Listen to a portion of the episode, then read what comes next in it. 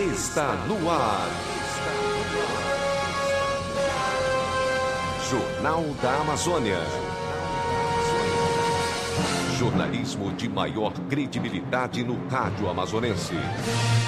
Parintins, Amazonas, Brasil, segunda-feira, 30 de novembro de 2020. Dia do Estatuto da Terra e Dia Mundial contra a Pena de Morte. O Jornal da Amazônia começa agora. Confira os destaques desta edição.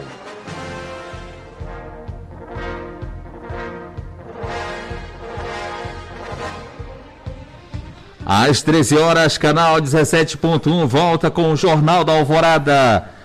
Aposentados e pensionistas ficam sem 13 terceiro neste mês de dezembro. Fiscalização do toque de recolher fecha bar clandestino e apreende veículos. Manifestantes pedem justiça ao caso de criança indígena raptada, estuprada e morta. Festa de Nossa Senhora de Lourdes inicia nesta segunda-feira, dia 30. Igreja Católica vive o advento, tempo de preparação para o Natal. Escolas realizam busca ativa de alunos para o projeto Aula em Casa. Escola Ryotoyama convoca par de alunos para receberem apostilas de, da grade curricular. Igreja Católica e Secretarias de Saúde mobilizam a sociedade para o Dezembro Vermelho. Estas e outras notícias você acompanha a partir de agora no Jornal da Amazônia. Notícias, notícias. As notícias em primeiro lugar. 12 horas e 2 minutos, boa tarde. Os acontecimentos da cidade.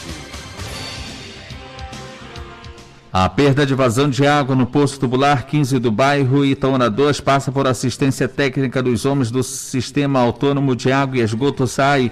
A autarquia informa que foi detectado o problema no serviço de água para os clientes da área e o trabalho de melhoria está sendo feito para normalizar a distribuição de água no local, como informa o diretor Fermiliano Tavares. É, com certeza. É, a gente detectou que está e algumas reclamações aqui do bairro então na 2 e Polo Correia pela falta de água, não está atendendo direito, corretamente o, é, os nossos consumidores que temos aqui no bairro.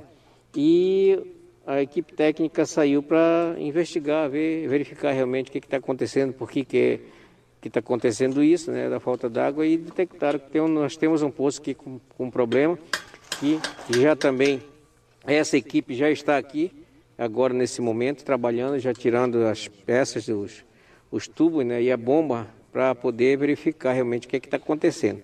E imediatamente logo corrigir. É, só estamos esperando com certeza eles tirarem isso aqui para a gente ver qual é o problema. E depois que detectar qual é o problema, com certeza o diagnóstico dado, nós vamos ter que tomar iniciativa para é, restabelecer o funcionamento da, da, bomba, ou com essa ou com outra bomba, para poder reno, é, re, re, renovar né, o nosso trabalho aí é, restabelecer o a, funcionabilidade do nosso sistema daqui do Itaúna 2. Aposentados e pensionistas do INSS não terão 13º depositado neste mês de dezembro. Tradicionalmente, a segunda parte do recurso é paga no último mês do ano, porém, por conta da pandemia, o governo antecipou o salário extra dos aposentados e pagou nos meses de maio e junho. Quem poupou ainda poderá usar o recurso para as compras de fim de ano.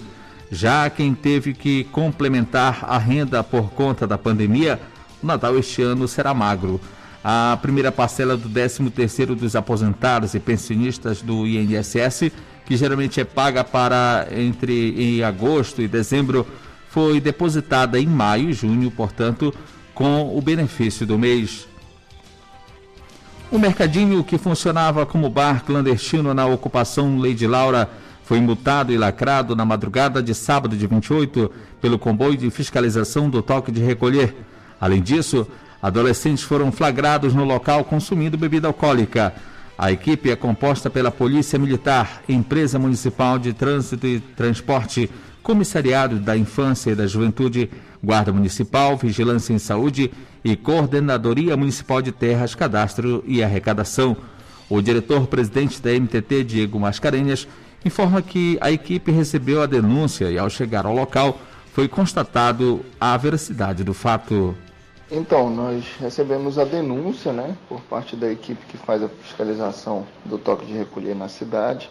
A Polícia Militar foi a primeira a chegar no local, constatou que havia uma grande aglomeração de pessoas bebendo, descumprindo o toque de recolher, veículos menores, menores ingerindo bebidas alcoólicas. E aí o nosso comboio, a nossa fiscalização chegou logo em seguida para fazer toda a verificação do local. É, e aí o bar foi autuado, foi notificado, foi multado e lacrado pela Secretaria de Terras e Arrecadação. Uh, os veículos que estavam no local foram removidos para a Empresa Municipal de Trânsito e Transporte Parintins.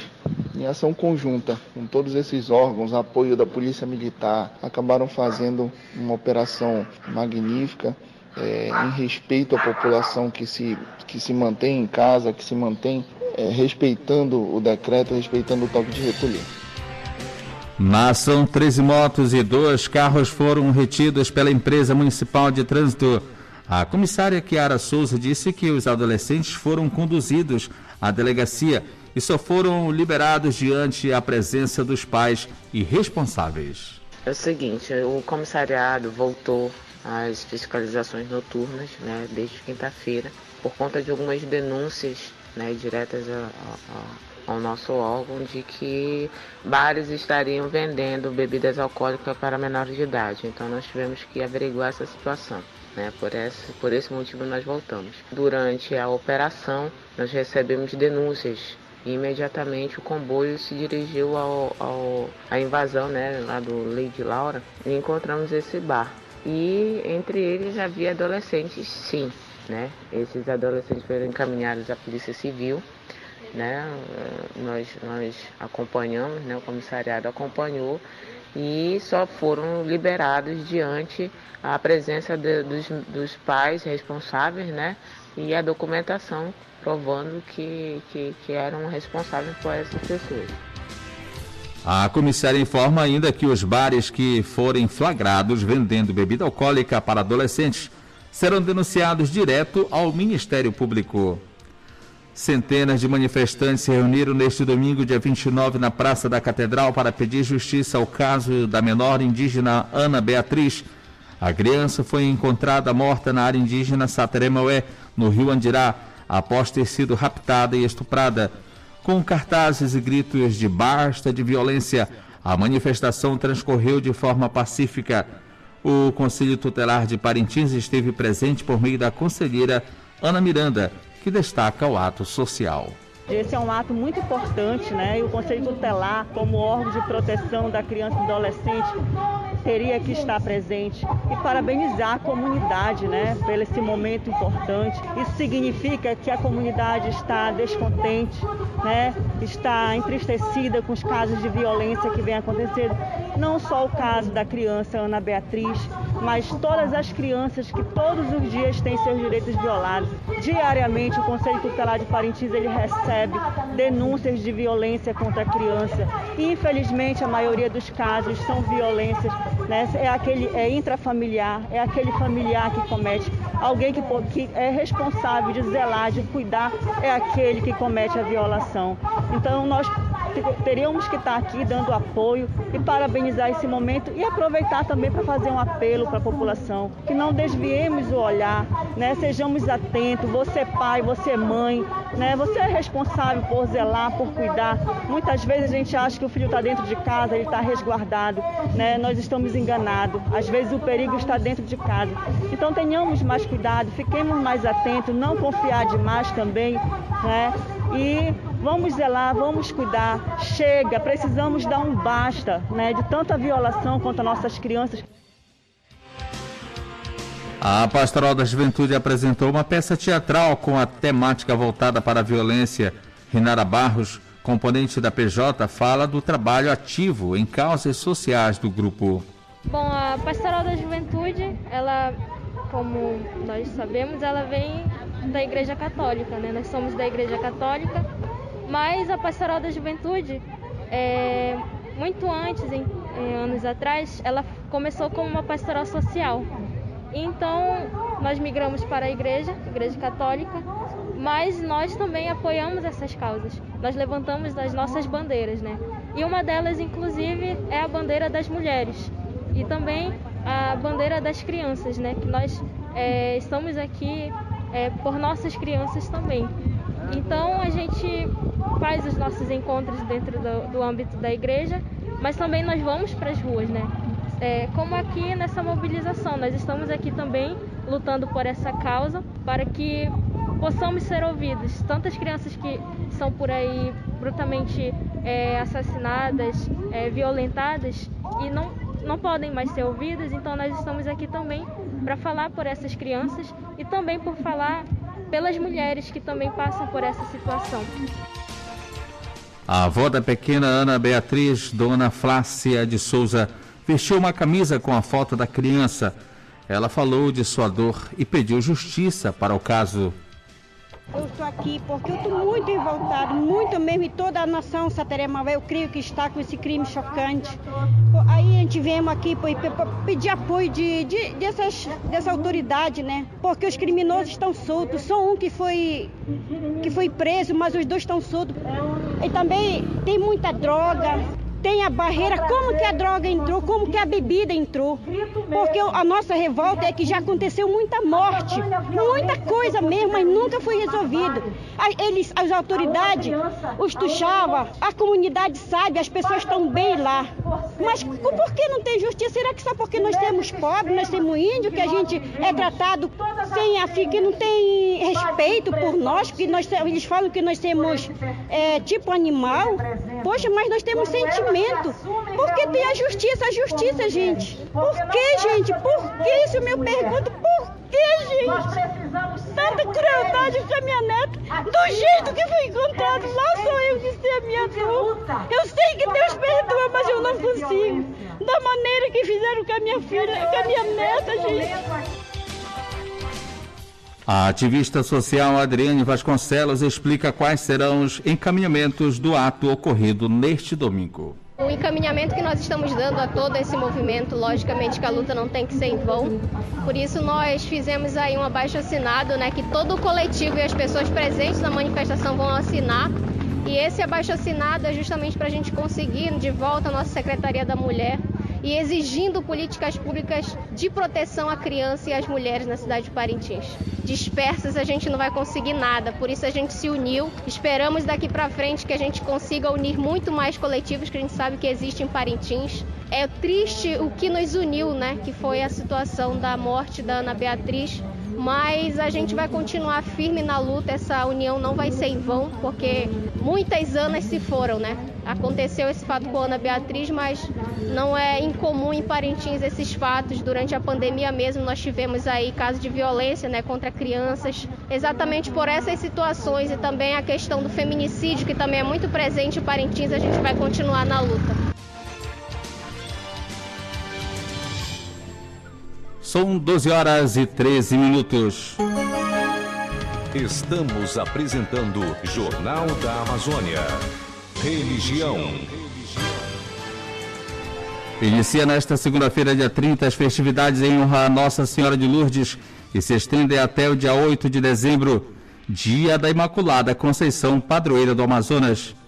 O administrador paroquial Padre Paulo de Lelo fala sobre a programação festiva. Nós vamos iniciar com terço e as missas todos os dias às 18 horas. Vamos começar com terço às 5 horas da tarde, depois a novena e as missas sempre às 6 da tarde. Do dia 30 até o dia 8, dia da Imaculada Conceição, onde nós vamos encerrar a festa, né, vivendo toda essa parte religiosa, né, que de modo diferente esse ano não vai ter a procissão, não vai ter o sírio, né? Nós vamos fazer dia 8 uma carreata com a imagem aqui no bairro, né, levando a imagem com o andor né, para as pessoas poderem participar ao menos das suas casas, né? E as missas, né, toda a celebração aqui com todo aquele cuidado, né, toda né, aquele ritmo, né, de cuidado, né, como se pede, uso de máscara, distanciamento, o álcool, enfim, toda aquela procedimento que a gente já está tomando em vista né, do bem da comunidade, de cada um que vem participar. Então é o momento também né, de convidar você a estar participando conosco né, nesses dias né, da nossa festa aqui né, na parte né, religiosa. Por conta da pandemia não haverá o arraial na parte social, mas acontecerá a venda de guloseimas e rifas, uma forma de as pessoas colaborarem com a manutenção dos serviços paroquiais. A social não vamos ter o arraial, nós já estamos trabalhando, né? Vai ter a barraca aqui à noite, né? Vendendo guloseimas, vendendo lasanha, mas tudo para levar para casa, né? A gente vai fazer os pacotinhos, vão ser levados para casa.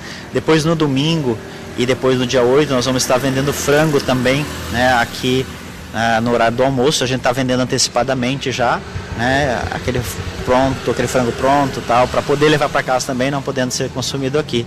Então é um modo que a gente está, né? Vivendo de tradicionalmente, né? Celebrar a nossa festa de Lourdes de maneira diferente mas de maneira diferente assim, não agir, mas porque na ação, no trabalho, né, o envolvimento da comunidade é o mesmo, né? Então, pedir as suas orações e convidar, né, venha participar conosco aqui nesses dias, vai ser uma alegria recebê-lo aqui, né, pedindo a intercessão de Nossa Senhora de Lourdes. A Igreja Católica vive o advento, tempo de preparação para o Natal. O ano litúrgico começa com o tempo do advento, um tempo de preparação para as festividades natalinas do nascimento de Jesus. Esse foi o maior acontecimento da história. O Verbo se fez carne e habitou entre nós. O Natal de Jesus precisa ser preparado e celebrado a cada ano. São quatro semanas de preparação e, no decorrer delas, são convidados a esperar Jesus que vem no Natal e virá no final dos tempos. É o que diz a Igreja Católica neste tempo quando todas as igrejas têm próximo ao altar a coroa do advento, que significa o primeiro anúncio do Natal. 12 horas e 16 minutos. Jornal da Amazônia. Jornal da Amazônia. Educação. Manaus foi a primeira capital a retornar com as aulas presenciais da rede pública estadual de ensino quando se apresentou uma estabilidade em meio à pandemia do novo coronavírus. Recentemente foram as demais cidades da região metropolitana, mas ainda não há uma previsão para a volta às aulas no interior, como Parintins e demais cidades do Baixo Amazonas, sendo que nesta região, diferente da capital, as cidades não têm todo o aparato hospitalar que existe em Manaus. Segundo a coordenadora regional da SEDUC em Parintins, professora Keila Nogueira, essa é uma questão indefinida. No entanto, ela ressalta que as aulas do projeto Aula em Casa estão a contento e os alunos que não estão participando com a assiduidade, as escolas estão fazendo a busca ativa desses estudantes. Então, esse retorno presencial da rede estadual, ela está sendo feita por etapas. Nesse primeiro momento, nós percebemos as cidades em torno de Manaus. Parintins ainda não tem uma data prevista. Nós aqui do Baixo Amazonas estamos dentro de uma análise né, da conjuntura das escolas, a preparação diante dos protocolos, a instalação dos protocolos de segurança de combate ao Covid. E nós temos um cenário muito particular. Né? Tem um cenário muito particular que nós temos oscilações muito grandes dos casos. Então, tudo isso está sendo analisado pela secretaria mas nós, enquanto coordenadoria, já estamos com as escolas promovendo uma ação para que os nossos alunos que não tiveram contato com aula em casa tenham o contato do material das aulas e que possam estar nas atividades. Nós estamos aí com o Busca Ativa, as escolas estão promovendo e os nossos alunos estão sendo contactados nós também estamos aí chamando pais e responsáveis para procurar a escola, que está sendo elaborado um material para que os alunos possam ter o contato, aqueles que não tiveram, né, o contato com aula em casa. Mas na sua maioria nós tivemos uma participação boa no projeto Aula em Casa em Parintins. A direção da Escola Estadual Rio Toyama lança convite aos pais de alunos das séries iniciais para que compareçam a partir desta terça-feira, dia 1 de dezembro, no educandário para apanhar as apostilas escolares que os estudantes precisam preencher para manter a grade curricular, de acordo com as recomendações da SEDUC.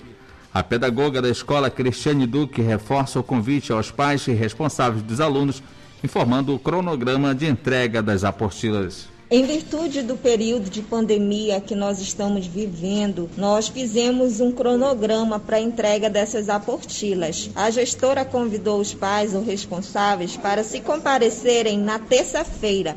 E aqui eu vou discorrer quais foram os dias onde a gente fez uma subdivisão para a entrega desse material. Na terça-feira, só devem comparecer na escola os pais ou responsáveis dos alunos dos primeiros anos. Qual é o horário? Horário. Para aquelas crianças que estudavam pelo turno matutino, o horário será de 9 às 11. E as crianças do turno vespertino, de 15 às 17. Quem vão estar na escola são as professoras dos componentes curriculares Língua Portuguesa e Matemática. Já no dia 2 de dezembro, no mesmo horário, de 9 às 11, somente para pais ou responsáveis de aluno do turno matutino, comparecerão os pais dos segundos anos.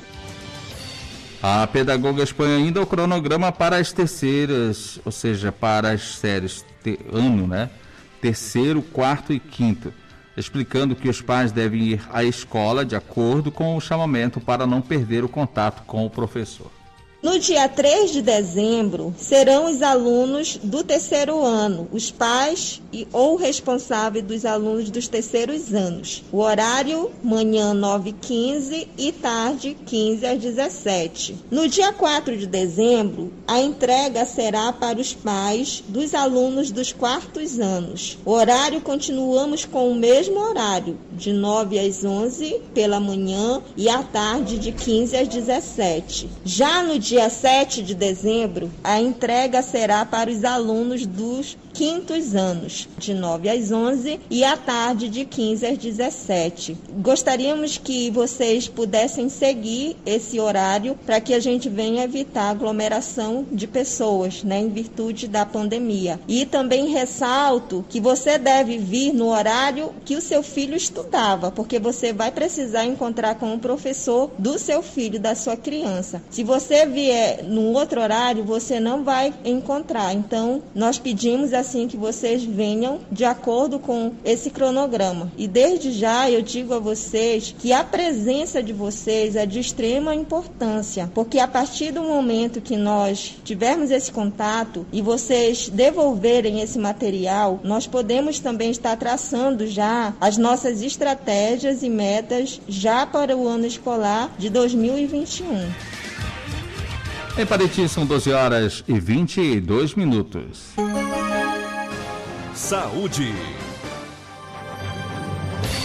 No Dia Mundial de Combate à AIDS, em 1 de dezembro, a população será mobilizada através da coordenação dos programas municipais de saúde para a luta e prevenção do vírus da imunodeficiência adquirida HIV, que continua presente entre os parentinenses e, portanto, todos têm que se prevenir.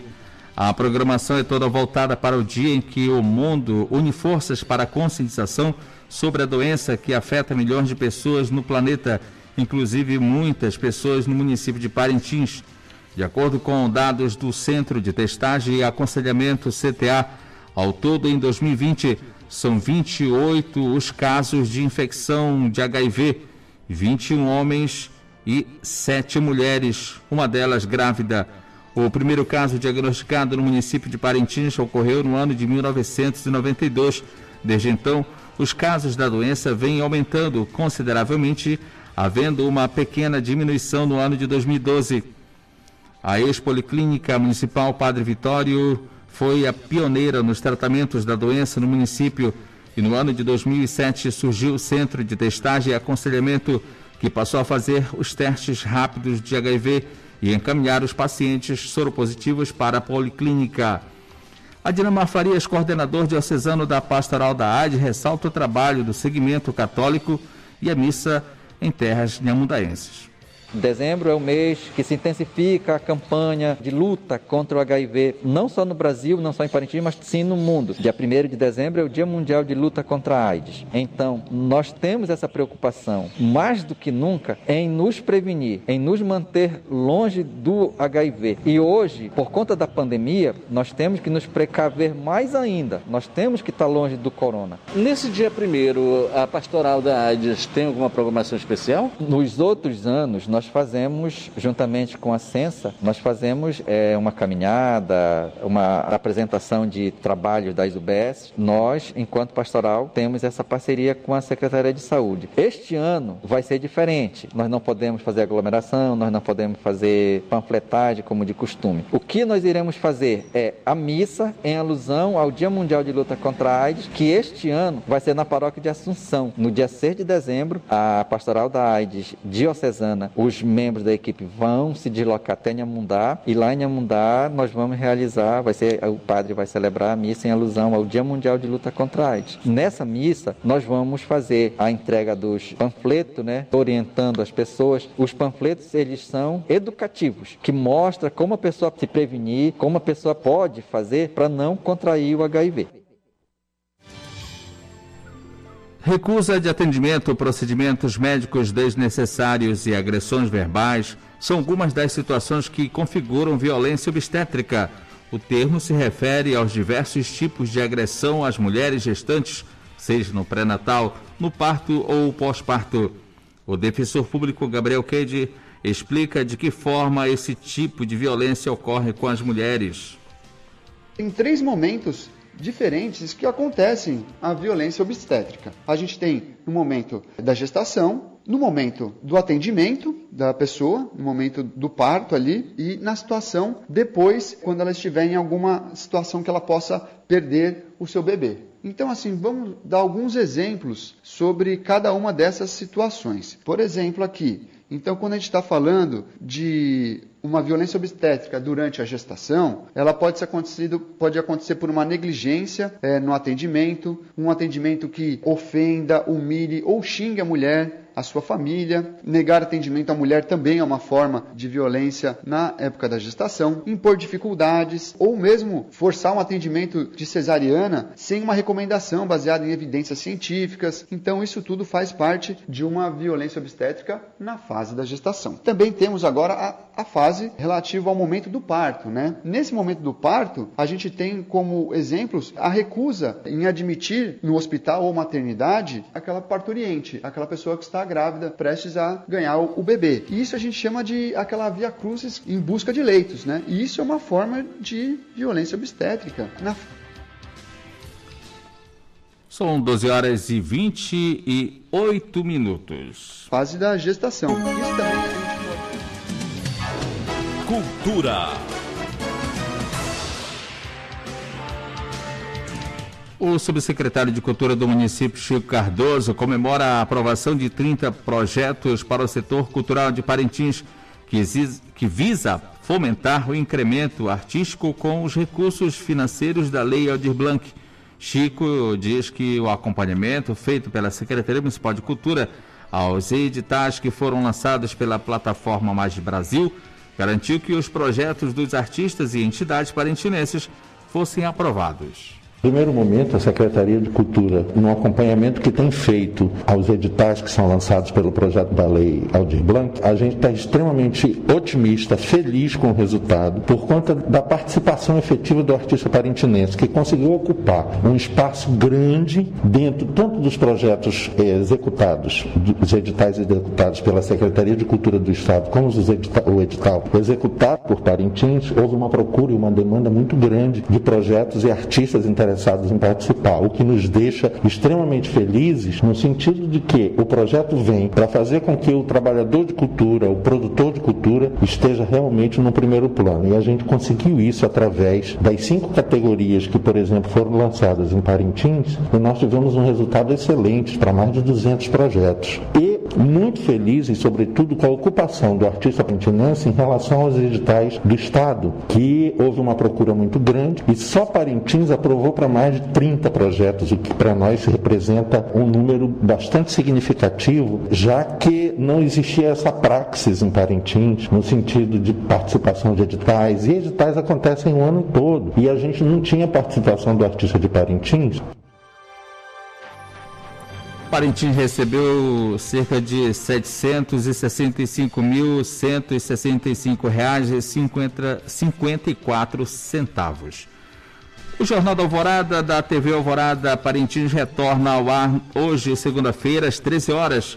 De acordo com o diretor do Sistema Alvorada de Comunicação, Padre Carlos Caridade, o trabalho retorna para dar prosseguimento à história escrita por Altair Costa, cujo cinegrafista a empresa perdeu no mês de outubro, vítima da Covid-19.